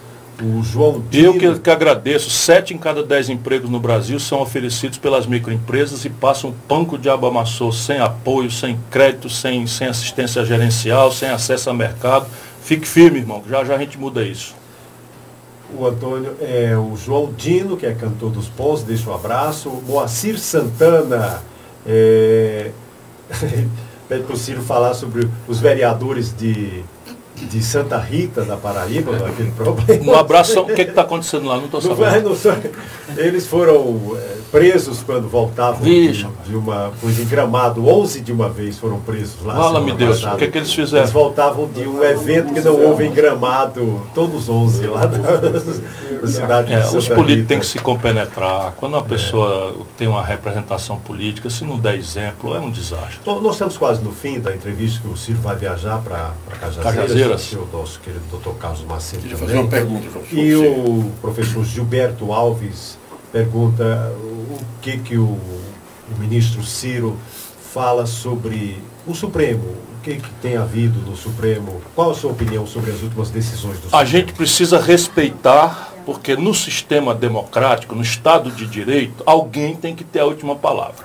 E no sistema democrático, no Estado de Direito, essa é a minha formação de professor de Direito, o Supremo Tribunal Federal é a quem cabe a última palavra. Portanto, ainda que a gente fique muito inquieto, é preciso respeitar. Tudo que não se pode fazer é o que nós estamos assistindo acontecer aí, o insulto, a agressão, a desqualificação, enfim, a, o desrespeito aos membros da Suprema Corte. Isto dito não quer dizer que eles sejam infalíveis. E eu acho que nós precisamos fazer um apelo às suas excelências para que eles percebam o efeito desastroso com que certas decisões que eles tomam acontecem no meio do nosso povo. Então veja, agora está lá o filho do Bolsonaro, Flávio Bolsonaro, flagrantemente envolvido com desvio de dinheiro e com conexão com as milícias do Rio de Janeiro. Flagrantemente. E o ministro Toffoli dá uma liminar, ou seja, uma decisão precária, que vai ser observada e examinada e reformada, eu tenho segurança, pelo conjunto do Supremo, suspendendo a investigação. Depois o outro, você tem por 6 a 5, o que quer dizer, todos nós temos um sentimento, ninguém é jurista, ninguém é obrigado a conhecer a lei, mas todo mundo tem um sentimento de justiça. Então, se o camarada, por 6 a 5, a Suprema Corte diz que a prisão em segunda instância é cabível, e isso acaba, acaba apanhando um homem que mexe com todos os sentimentos de amor e ódio do Brasil, como Lula. E um ano depois, um ano e pouco depois, sem a lei ter mudado nada, por 6 a 5, agora na direção oposta, diz que não cabe mais, isto é devastador na cabeça do nosso povo. Então o que, é que a gente faz diante disso? Respeita, mas critica. Respeita, mas critica com termos respeitosos, e é isso que eu estou procurando fazer. Não é possível que Suas Excelências, os ministros da Suprema Corte Brasileira, não se compenetrem da necessidade de terem uma atitude mais severa em respeito ao, ao, ao grande, ao grande venha, à grande responsabilidade que eles devem ter e merecer de nós cair embaixo. Tem uma pergunta provocante aqui. Fique à vontade, não se preocupe. Mas não provocante do, do ponto de vista de desdém a sua pessoa. Por não se preocupe. Aliás, quase uma unanimidade aqui né, entre os nossos é, ouvintes. Uma pancadaria, eu estou treinado, as costas são... são, são... mas é o Domingos, ele faz uma pergunta interessante. O que fazer para tirar o atual presidente? Eu sou contra tirar o atual presidente. E veja, eu acho que é um dos piores, se não o pior presidente da história do Brasil. A, a, a, é devastador o que ele está fazendo com o Brasil no estrangeiro. Nós estamos com o pior saldo de balança comercial, isso que significa destruição de emprego dos últimos cinco anos.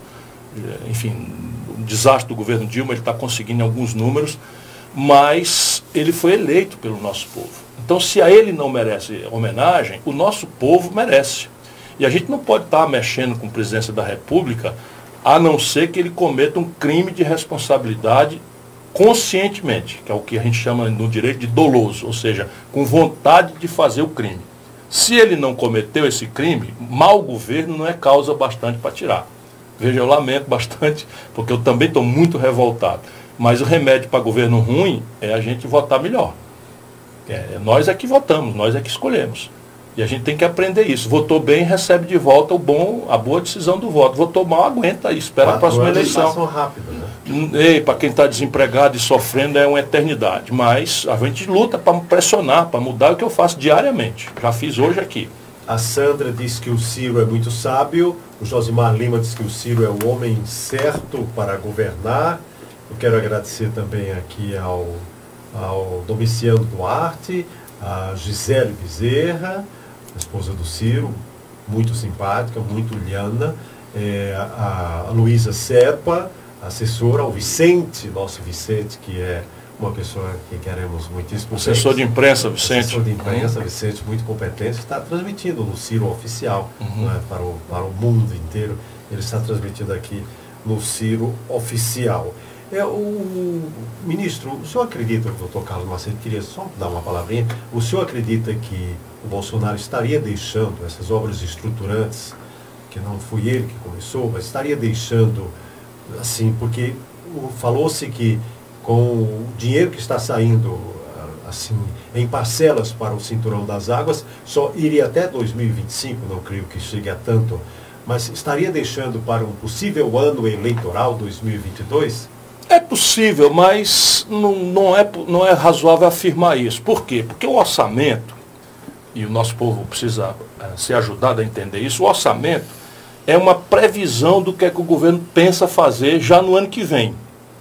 Então, no orçamento brasileiro, eles estão prevendo para tudo o investimento pior da história do Brasil, 19 bilhões de reais.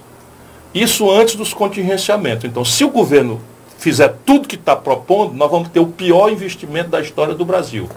Só pode ter para menos, para mais não pode. Portanto, ano que vem estão previstos 19 bilhões. Só para o cearense ter ideia, o Ceará, nosso Cearázinho de açúcar, sofrido, pobre como ele é, vai investir quase 4 bilhões de reais. Já o ano passado e foi quem mais investiu. Mais do Brasil. Pois bem, só para você ter uma comparação, o oitavo estado brasileiro, um dos estados mais pobres, vai investir 4 bilhões de reais. A Prefeitura de Fortaleza está investindo nesse ano de 2020 2 bilhões de reais. Pois o governo do Brasil, essa imensa nação, a quinta população do mundo, o oitavo território do mundo, está prevendo investir só 19. É um desastre. Então eu não creio que ele tenha essa malícia de ficar calculando, não, até porque é, às vezes você faz isso e, e não dá certo. Então, muito melhor para ele seria interromper a perda de popularidade entregando obras que já estão quase prontas parte delas. O que o senhor vê, assim, de perspectiva do atual governador do estado, Camilo Santana, reeleito com uma Com seu apoio. Quase 80% dos votos merecidamente. Ele é uma figura extraordinária, porque o Camilo, além de ser um grande administrador, é um político muito hábil, muito generoso, né? desarma todos os antagonismos, ele vai ali naquela, naquele jeitinho simples dele. E eu fico muito feliz de ver, porque eu estou passando. Eu não tenho mais tarefas a executar aqui no Ceará, não, nunca quis voltar a ser governador, apesar da honra de ter sido governador de melhor avaliação da, da, do, do Brasil como cearense. E a minha tarefa hoje é ajudar a preparar uma nova geração. Né? Eu fico olhando aí, fico vendo o Zé Ailton no Crato, fico feliz de, que finalmente o Crato está tendo uma administração é, respeitável. Tô, sei das dificuldades do Zé Arnon, mas torço que dê certo, porque Juazeiro também tem sofrido o que não merecia sofrer.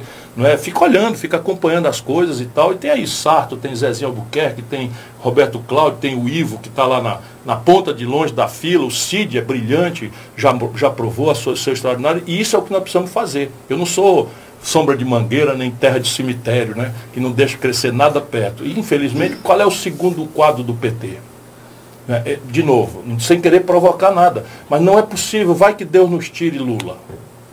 210 milhões de habitantes, então agora não tem mais alternativa. Percebe? Não é possível, a gente tem que raciocinar duramente, o que seja, mas tem que raciocinar pensando no país. Eu não estou falando para os outros o que eu não faço de mim mesmo. Percebe? Eu estou disputando a presidência da República porque é um imperativo, não é porque é fácil, não. Você imagina, terceira vez, quarta vez? Vivo fora de casa. O Lula foi eleito na quarta na vez. Na quarta vez. Mitterrand na sexta. Mitterrand foi na sexta. Na sexta, sim. então o, eu vou insistir. O Lincoln nos Estados Unidos foi eleito presidente da República depois da 11 tentativa de eleição. Isso. Desde vereador até presidente da República. E foi o homem que, que, que liderou os Estados Unidos na mais difícil situação, que foi a Guerra Civil, e aboliu a escravidão lá. É, o importante era não desistir. Não desisto, não. O Pedro Felício, no Crato. Carlos Macedo. Sim, também. Carlos Macedo. É. Cheguei perto. Bom prefeito de, de Aurora. Sim, sim, sim, sim. Aqui, Carlos Macedo. Disputei muito, perdi muito. Perdi mais do que ganhei. Só ganha, só ganha quem disputa. É. Mas, Ciro, queria aproveitar esse momento, você está mais à vontade aqui hoje, eu acho que ninguém esperava essa entrevista aqui. Mas falar do Ciro, todo mundo sabe que ele é o concurso. A sua inteligência, a sua memória de armazenar dados é extraordinária. Orconcourt é, é o termo francês que quer dizer fora de série. Fora, de, fora série. de disputa, fora de série. Ele é um gigante. Mas, né, Ciro, aqui resguardando a minha humildade, a caricatura subdesenvolvida de nós aqui em relação a você, que está muito além nessa empleitada e que vê as coisas com muita, muito adiante e às vezes faz uma crítica hoje já percebendo como é que aquilo vai se desmoronar, como é que vai acontecer no futuro, que a gente não percebe. Nós vivemos um descalabro ético e moral sem precedente na história do Brasil. Isso é notório. Mas dizia, eu tinha um padre lá de Aurora, o padre Landim, e dizia, Carlos Macedo, você tem um defeito grave mas, padre, qual é o defeito? Eu só faço trabalhar, rapaz. Você tem um defeito grave, que você bota fogo sem fazer acero. e eu, eu digo, padre, eu vou aprendendo, a gente vai aprendendo cada dia. Eu digo, mas você quer inventar um bocado de cabra sabido, mafioso, danadão, meu parede seu aqui, e, e às vezes sozinho. Aí tem que ter maneira barra. Aí isso é uma coisa mundial. Rita perdeu a guerra porque abriu muitas frentes de luta. Você sabe muito bem disso, isso é elementar. Mas eu pediria a você, com, com a humildade que temos aqui, a admiração que temos por você, respeito com o grande governador que fez a estrada de Carajaçu, a, a, a estrada do K, que é uma serra, uma serra absurda, Juazeiro Barbalha, muitas obras, e ajudou a fazer o Ciro, governa, o Ciro governador, porque eu sei que foi você que plantou a, na cabeça do Ciro aquela ideia dele ser candidato Sim. a governador. Num momento difícil, num momento difícil, nós eu estava em Brasil Santo, na casa do Hélio e eu vi uma discussão sua, mas Cid, Cid dizendo, você me bota aqui e me abandona e não vem para cá. Se você, se você insistir, eu jogo fora e vou embora. Eu vi essa discussão dele. Aí eu captei que foi ele que fez o Cid, botou na cabeça do Cid para o Cid ser o governador, o grande governador que foi o Cid do Ceará. Talvez maior do que você. Mas disparado, é. sem, então, sem rival. E então, Camilo maior do que Cid. Assim é, tem que ter. Cada você um elogiou o Camilo aqui como conciliador, como homem que vocês também ajudaram a moldá-lo capaz de gerenciar as adversidades e pautar as coisas com mais, com mais modéstia. Eu, eu pergunto, não dava para tu amansar um pouquinho mais, porque eh, botar fazer acero mais, para evitar esse conflito que às vezes é, você pode ter razão, mas bota muita gente às vezes contra você. Eu sei que você tem, tem tudo para ser um grande presidente da República e ganhar a eleição, mas se você botasse um pouquinho, não abrisse muitas frentes de luta, isso não seria uma coisa favorável para o seu futuro e ser mais, é, vamos dizer assim, é, é, mais voluptuoso, ser mais, ter mais sucesso do que o que você Deixa já tem. eu arrematar a pergunta do doutor Carlos Macedo, ministro Ciro Gomes. Essa é uma pergunta e talvez uma talvez um desejo de muitas pessoas, né? Gostariam de ver o Ciro é, valendo muito mais pela extraordinária inteligência, capacidade, experiência, né? pela honradez dele. É brilhante. Provou. Bem, Uma mente brilhante e um cidadão brasileiro brilhante, que merece ser presidente da República, mas com merecimento assim, total. É, agora, é, o, as pessoas são como são naquilo que eles externam, nos seus pensamentos, não é? E aí essa pergunta, assim, assim, eu quero desanuviar a pergunta. Não, mas não se preocupe. para o, o- Não, não se preocupe. Veja, sim e não. Porque ah, qual cearense, sendo um estado com 4% apenas do eleitorado do Brasil, qual cearense postulou a presidência da República e teve chance né, de chegar a uma posição de terceiro lugar e tal, e de, de ser alternativamente o candidato potencialmente vitorioso contra o PT e contra o Bolsonaro nas pesquisas. Eu não falo isso por meu valor, Carlos. O problema aqui é o seguinte, é que você tem no Brasil uma polarização imposta por São Paulo e nós não somos convidados para esse banquete. Nós somos penetra. Nós somos penetra. Esse banquete não é para nós. Se se deixar, eles vão alternar para sempre o poder. Aconteceu uma revolução em 1930 no Brasil por conta disso. Em 1930 no Brasil, Getúlio Vargas saiu do, do Rio Grande do Sul, não é, liderando forças armadas para uma insurgência que morreu gente, para poder acabar com aquilo que chamava-se na época de política do café com leite, que era uma alternância das oligarquias eh, rurais assentadas na monocultura do café e da cana-de-açúcar. Então veja, eu não tenho conflito porque gosto de conflito. É só olhar a minha prática no Ceará. Alguém conciliou mais? Alguém tem mais largueza? Aqui no Ceará, eu sou aliado do PT, do PSB, do Democratas, do PP, do PTB, e vai indo. Pode puxar tudo em tal. PSD, nós somos uma aliança aqui que não tem igual no Brasil. Agora, só que essa aliança, ao invés de ser feita para roubar o Ceará, é uma aliança feita para executar um projeto que está tendo produção, efeito estratégico na nossa economia, no nosso serviço público. No Brasil, infelizmente, é só olhar. O Lula acabou de sair da prisão.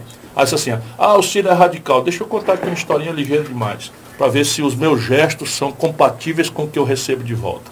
E não é por isso que eu me movimento, não. Quando o Lula foi preso, eu estava nos Estados Unidos nessa, no seminário em Harvard, em MIT, fazendo palestra nas duas maiores universidades do planeta. Fisicamente passei mal, eu tenho uma saúde de aço. Passo 14 dias na rua, durmo cada dia num lugar. Ontem cheguei aqui, era duas horas da madrugada. Hoje durmo na, em Cajazeira, amanhã pego aqui o avião, vou ao Recife, do Recife vou a Belo Horizonte e não tenho queixa. Não tenho queixa. Pois bem, passei mal fisicamente. Não me lembro a outra vez que eu passei mal fisicamente por conta do Lula não ser uma figura que eu conheço pela televisão. Conheço o Lula e somos amigos há 35 anos. Pois bem, a- quando eu piso no Brasil de volta, eu, eu peço para visitar o Lula, a juíza lá indeferiu. Eu recorro para o Tribunal Regional do, do, do, do coisa, indeferiu de novo. Aí recorro para o STJ, cheguei no STJ, o STJ disse, não é o juiz, como eu sabia que não era, que diz quem visita e quem não visita. A partir dali o Lula pode visitar. Com o meu recurso no STJ, quem pode visitar é quem o Lula disser que quer. Eu entrei na fila, até hoje não fui recebido. Para ir lá dar um abraço no velho amigo. Não queria nada dele, porque o Lula, eu perdi o apreço político por ele, porque ele só pensa em si. Dói, todo mundo adora, todo mundo tem paixão, todo mundo tem ódio, mas eu estou com a cabeça fora disso. Eu tô na, Ninguém pode ser mais amigo do Lula, e se você quiser, é só entrar na internet e ver quantas vezes ele diz que eu sou o cara mais leal a ele, mais amigo, não sei o que e tal. Agora, daí para frente, está fazendo mal ao país. E eu escolho isso? Eu simplesmente por existir, por dizer que o Brasil tem 13 milhões de desempregados, por dizer que a, maior crise de endividamento das famílias e das empresas, eles pagam, Carlos Macedo, Que aí é o Lula isso. Então eu falo aqui, eu assumo a minha responsabilidade pelo que eu falo, e o Lula faz de conta que é o bonzinho e paga uma máquina de difamação violenta.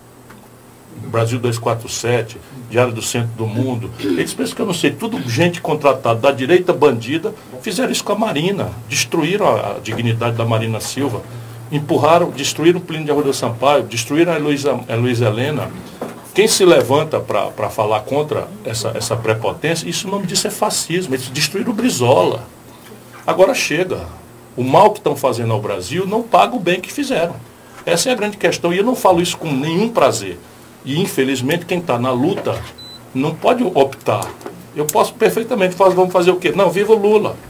Aí o Lula sai da cadeia e diz assim, o PT não tem que abrir mão para ninguém. O PT é um partido que não serve para apoiar ninguém. Fui eu que disse isso. Fui eu, Ciro Gomes, que disse isso. O PT não é um partido para apoiar ninguém. Então, muito bonito isso. A gente agora vai apoiar o PT para o PT perder a eleição para o Bolsonaro e o país se arrebentar. Eu estou noutra. Infelizmente, o destino me aprazou essa incompreensível tarefa para muitas pessoas, mas o futuro vai dizer quem tinha razão. Bom, gente, argumento é outra coisa, né? Conhecimento. É sem jeito esse acordo. É, Não, rapaz, veja bem. veja o que, é, que eu andei fazendo ao longo dos últimos 20 anos, 21 anos, aliás, 30. 89, o Lula foi candidato a primeira vez, eu já era prefeito de Fortaleza. Em quem que eu votei no segundo turno? Naquela eleição, o Brizola ganharia do Collor, o Covas ganharia do Collor e o Lula se impôs candidato. O Lula não votou no Tancredo Neves. O Lula não assinou a Constituição de 88. O Lula ficou contra o Itamar Franco, porra. Nós fizemos o impeachment junto, a, a consequência do impeachment é a posse do Itamar Franco, o Lula ficou contra e ficou contra o plano real. O Lula ficou contra o plano real, por quê? Porque se não fosse ele, não pode ser. E aí a gente faz o quê? Eu fiz o quê? Fui para outro lado? Não, engoli, engoli, engoli, engoli, engoli, engoli. Apoiei o Lula em 98, candidato a presidente da República. Apoiei o Lula no segundo turno, que não teve. O Lula ficou, foi a favor do impeachment do Fernando Henrique. Eu disse para ele, não faça uma merda dessa, que amanhã vem um de nós para o governo, eles vão derrubar. O Lula ficou, aí foi candidato em 2002, eu apoiei o Lula, fui ministro do Lula, veio o mensalão, a petezada correu frouxa toda, quem estava ali seis e meia da manhã, todo dia, pergunta para o Lula, quem é que estava lá ajudando?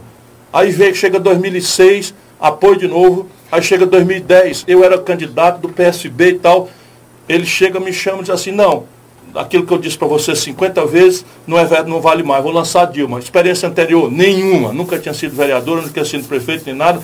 Uma pessoa sem experiência nenhuma. O que é que eu fiz? Apoiei a Dilma. Aí a Dilma desastra o Brasil, chega o impeachment da Dilma, reeleição da Dilma, chega o impeachment da Dilma. Sabe qual foi o único estado que deu dois terços dos votos contra? O Ceará. Sabe quem votou contra a Dilma, contra o, PT, quem votou a favor do, do golpe contra a Dilma? Eunício Oliveira. Com quem que o Lula se junta na eleição de 2018 aqui no Ceará? Com Eunício Oliveira. Porra, até quando? O Cid não foi ministro da Dilma? Eu? Não, o Cid foi. Cid. Vamos pegar o Cid, vai ser ministro da Dilma, porque eu não aceito, e o Cid vai ser ministro da Dilma, aí defende a Dilma contra o Eduardo Cunha, e a Dilma se agarra com o Eduardo Cunha. E o Cid pede demissão. Isso é mais um exemplo. E a gente faz o quê? Continua apoiando. Chega o impeachment, a gente vota contra. O nosso, o nosso, o, o, Então agora pronto, agora essa gente pode fazer o que quiser e bem entender, é e para nós só cabe uma coisa, engolir. Só que quando era eu engolir, tudo bem, agora é o Brasil, meu irmão. O Ciro, Olha no que deu essa brincadeira. Tá aí o Bolsonaro. o Ciro ele não tergiversa, nem gagueja, e nem, e, e nem claudica, nada, ele fala tudo assim como se parece que, que se tivesse planejado falar, se tivesse escrito para falar, se tivesse decorado para falar a partir da Consciência tranquila. Consciência É, tranquila. é, E eu quero o seguinte, o- eu quero o seguinte, o meu irmão que está ouvindo, eu não quero essa briga. Não quero essa briga. Estou dizendo do meu testemunho. 21 anos de apoio sem faltar nenhum dia. Então agora eu sou o maior bandido, sou o maior escroto, o maior traidor, tá bom. Agora, o que que eu disse aqui que não é verdade?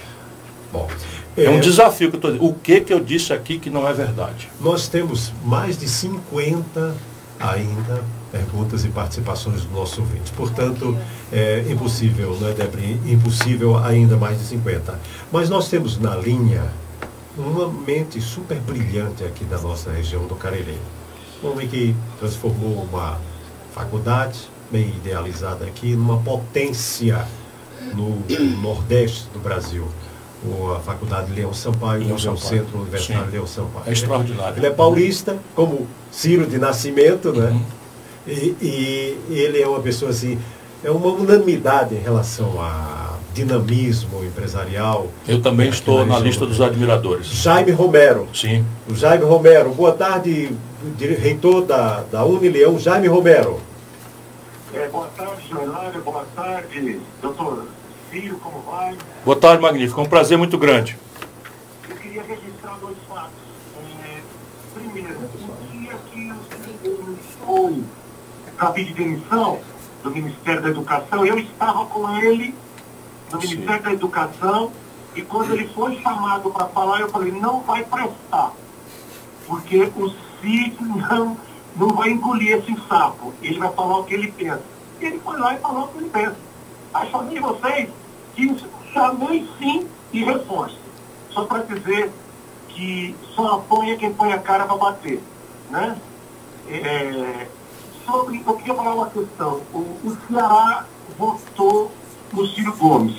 Acreditou nas suas ideias, no seu projeto de governo, e o senhor, há um, dois anos atrás, já falava que a reforma da Previdência já está atrasada, precisava ser feita, que nós precisávamos trabalhar logística. O senhor, inclusive, fez uma palestra na minha faculdade, lá no ICOR, muito brilhante, que tinha gente saindo pelo ladrão para lhe ouvir, e as suas ideias foram muito interessantes. Mas, na verdade, a minha fala é para, é para parabenizar a postura de dizer fiz um governo, o Cid fez melhor que o meu, o Camilo melhor que o outro. Essa continuidade, não estou falando de política, eu estou falando em a gente reconhecer os bons trabalhos que são feitos. E para o nosso Ceará, das, das 100 melhores escolas do Brasil, mais da metade são do Ceará.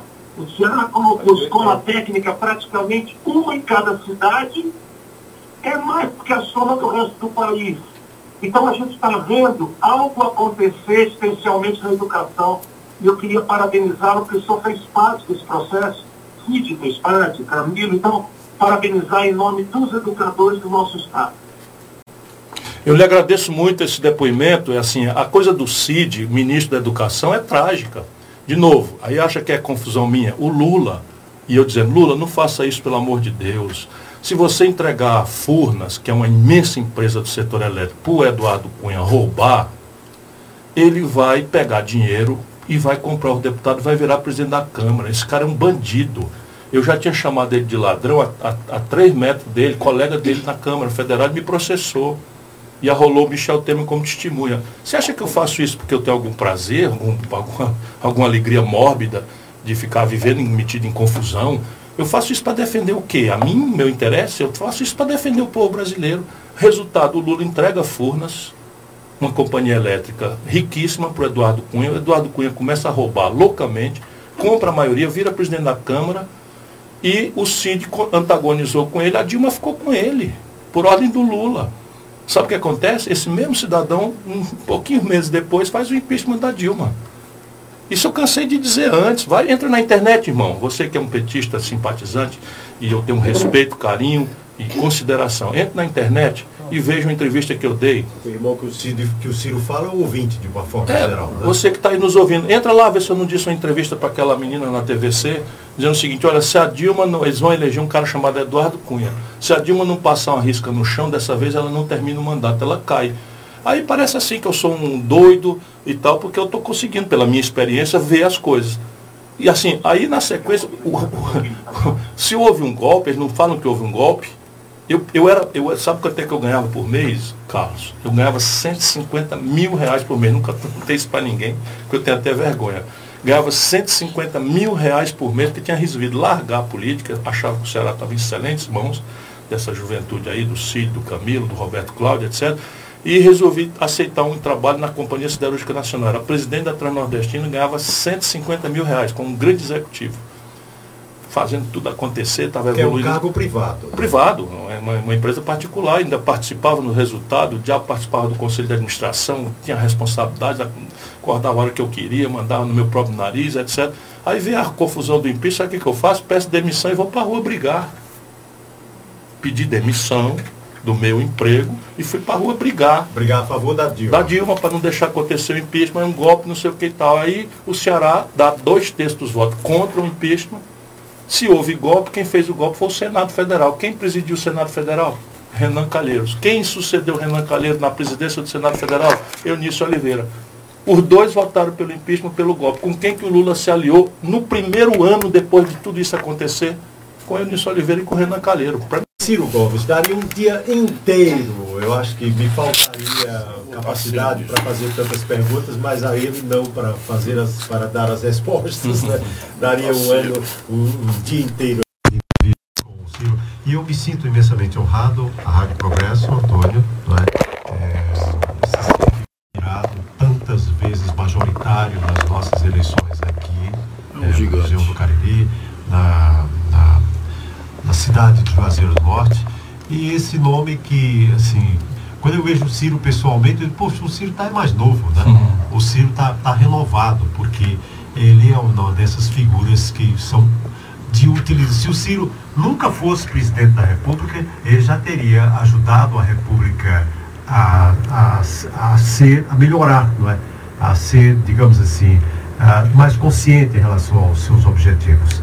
E a última inconfidência é que eu, eu também entrevistei o Mangabeira Unger, que é considerado um dos maiores intelectuais do Brasil e do mundo. não é? Eu entrevistei ele também no, no nosso jornal, é, quando fazia a emissora anterior, como também o Ciro. E em off, o Mangabeira, sim, porque o Mangabeira escreveu com o Ciro também, professor em Harvard. E embora os dois tenham, assim, não tenham reeditado tantas parcerias, mas o Mangabeira estava com o Ciro na, na eleição, ele estava com o Ciro, inclusive fazendo algumas, eh, algumas sugestões, e o Ciro eh, e o Mangabeira me dizia em off, é, antes da entrevista, eu disse, é brilhante. não é? O Mangabeira dizia do Ciro, é brilhante, a palavra que eu tenho para dizer eh, sobre o Ciro é essa, é brilhante. Não é? Essa é uma mente extraordinária, por isso que eu comecei assim falando sobre, usando esse termo em relação ao Ciro Gomes. Bom, ministro, bom, gente, vou terminar do jeito que eu comecei. A experiência que um homem desse tem na República Brasileira, além do imenso conhecimento, não é? além da, da, sim, da, da preparação que ele tem, da mente que ele tem, da inteligência, da memória, tudo que ele tem, ele foi deputado estadual, o mais novo, com, na época com 26 anos, depois foi reeleito deputado estadual. Foi prefeito de Fortaleza, foi governador do Ceará, foi ministro da Fazenda numa hora crucial do começo do Plano Real, é? foi deputado federal, foi ministro da Integração Nacional que destravou e que começou a transposição das águas do Imagina se eu sou um bonzinho. Sabe que dia tinha esse projeto saído do chão, do papel? Nunca. Infelizmente é isso que o destino assinou para mim. Dizer, é você para fazer as coisas nesse país. Pense numa guerra, João. Pense numa guerra. Fui transformado no maior inimigo da natureza. E o Lula desistiu umas 10 vezes, eu ameaçava me demitir e tal. Mas eu estou feliz. Se não, se não executa isso daí, o Nordeste não tinha chance. Passa o tempo, não, o bispo da Bahia me, es- quis me excomungar. Felizmente o Papa desautorizou ele, mas o Papa queria me excomungar por conta do projeto São Francisco, bispo lá da Bahia, lado. do interior da Bahia. Aí imagina, se eu fosse um, um, um bonzinho, um conciliadorzinho, sabe que dia esse projeto tinha saído do papel? Nunca. Isso é o Brasil. Muito bem. Foi presidente da Transnordestina da Companhia Siderúrgica Nacional, candidato a presidente da República três vezes, 7 milhões e meio de votos, 10 milhões de votos e agora 13 milhões e meio de votos. A votação crescente e o Ciro está na luta política, aceno, falando para a nação. aceno, agora em chega. terceiro lugar, era o único que venceria o Bolsonaro em todas as pesquisas, nas simulações de pesquisas para o segundo turno. Além das pessoas que já agradeci aqui, eu quero agradecer o Diogo, é, o Diogo Machado também acero. está aqui, né? o Helder Sobreira que está aqui também, o, o Giovanni, o Carlos Macedo, o Aloísio, o nosso Manuel, Salles, o Arthur, já falei em todos, Domiciano, faltou falar em alguém, né? É, e o Ciro Gomes vai para Cajazeiras nesse momento, vai proferir uma palestra na noite de hoje lá em Cajazeiras. Obrigado também ao doutor Carlos Macedo, ao professor Jaime Romero, que é outro mente brilhante aqui da região do Cariri, reitor na União. E agradecer e dizer que sou fã, não é? dizer que sou, sou eleitor tantas vezes, fã e, e, e amigo e, e tenho por ele assim uma admiração enorme, enorme, enorme. E assim é bom ouvi-lo, é bom lê-lo, é bom saber que ele existe na política brasileira. Isso eu, eu gostaria de dar esse testemunho aqui ao nosso grande Ciro Gomes. Ciro, muitíssimo obrigado pela sua presença aqui na Rádio Progresso, no Jornal Progresso. Eu que agradeço, João. Eu, amo muito o Ceará, amo muito o meu povo. E para amar e conhecer profundamente, eu tenho que destacar as cabeças, os líderes, as menções, as referências comunitárias e você eh, fez por onde merecer de mim a mais extensa, não só gratidão, porque o carinho, a hospitalidade, a, a, enfim, a, a delicadeza com que você sempre me tratou, já fazem com que eu seja muito agradecido. Mas eu agradeço mesmo é pelo seu espírito público, pela sua extensa obra, pelo, pelo carinho com que você trata o nosso povo. E eu volto a dizer agradecido a todos que me ouviram até aqui. Meu problema não é brigar com ninguém. Meu problema é construir um caminho que proteja o Brasil que trabalha, que proteja o Brasil que estuda, que proteja o Brasil que produz, dos ódios, das paixões e da radicalização política. Custe o que custar, eu não tenho dois senhores, eu só sirvo a um senhor, e esse senhor é o povo brasileiro. Muito